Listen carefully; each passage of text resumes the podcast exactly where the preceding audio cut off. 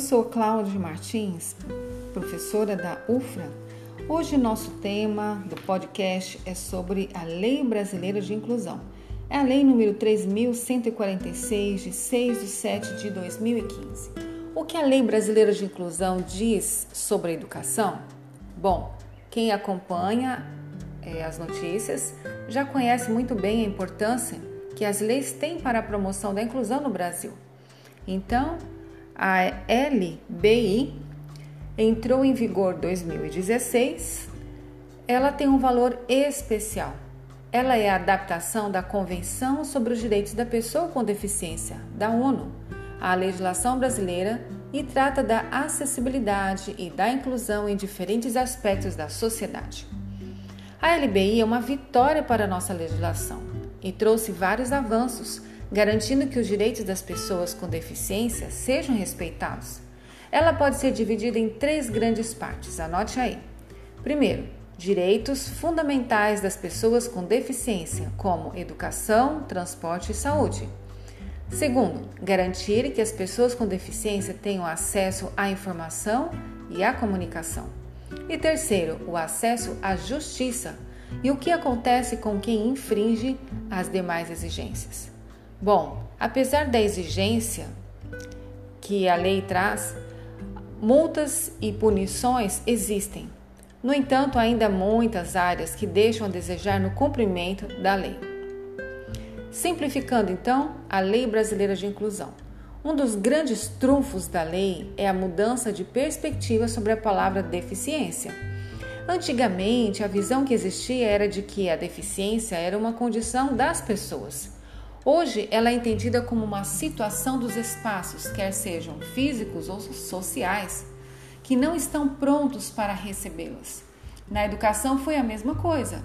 A tendência hoje é enxergar cada vez mais a educação como inclusiva e cada vez menos como especial. O que isso significa? Significa que as metodologias, os espaços, os materiais devem ser capazes de atender a todos e não serem elaborados separadamente para as pessoas com deficiência. Sendo assim, o capítulo da Lei Brasileira de Inclusão, que traz especificamente sobre a educação, fala muito sobre o que deve ser feito para atingir este objetivo. Vou mostrar para vocês alguns dos principais exemplos. Vejam, nas escolas inclusivas, é indispensável que o conteúdo e as aulas sejam oferecidos em Libras, como primeira língua, e em português, na modalidade escrita, para os alunos surdos. O mesmo vale para as escolas e classes bilíngues e para os materiais de aula. A adoção de medidas individuais e coletivas que proporcione o desenvolvimento acadêmico e a socialização dos alunos com deficiência também é uma exigência apontada pela lei. Isso facilita a integração e, consequentemente, o aprendizado. Além da oferta de aulas e materiais inclusivos em Libras e em Braille, as práticas pedagógicas também precisam ser incorporadas e preferidas pela instituição que possuir alunos com deficiência.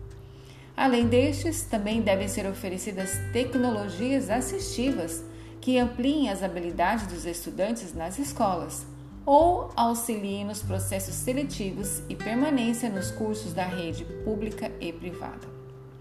Concluímos o nosso podcast de hoje dizendo que a educação constitui direito da pessoa com deficiência, assegurados sistema educacional inclusivo em todos os níveis e aprendizado ao longo de toda a vida, de forma a alcançar o máximo desenvolvimento possível de seus talentos, habilidades físicas, sensoriais, intelectuais e sociais, segundo suas características, interesses e necessidades de aprendizagem, conforme está prescrito no artigo 27 da LBI. Foi um prazer estar com vocês hoje Continuamos nosso próximo episódio. Um abraço, até mais.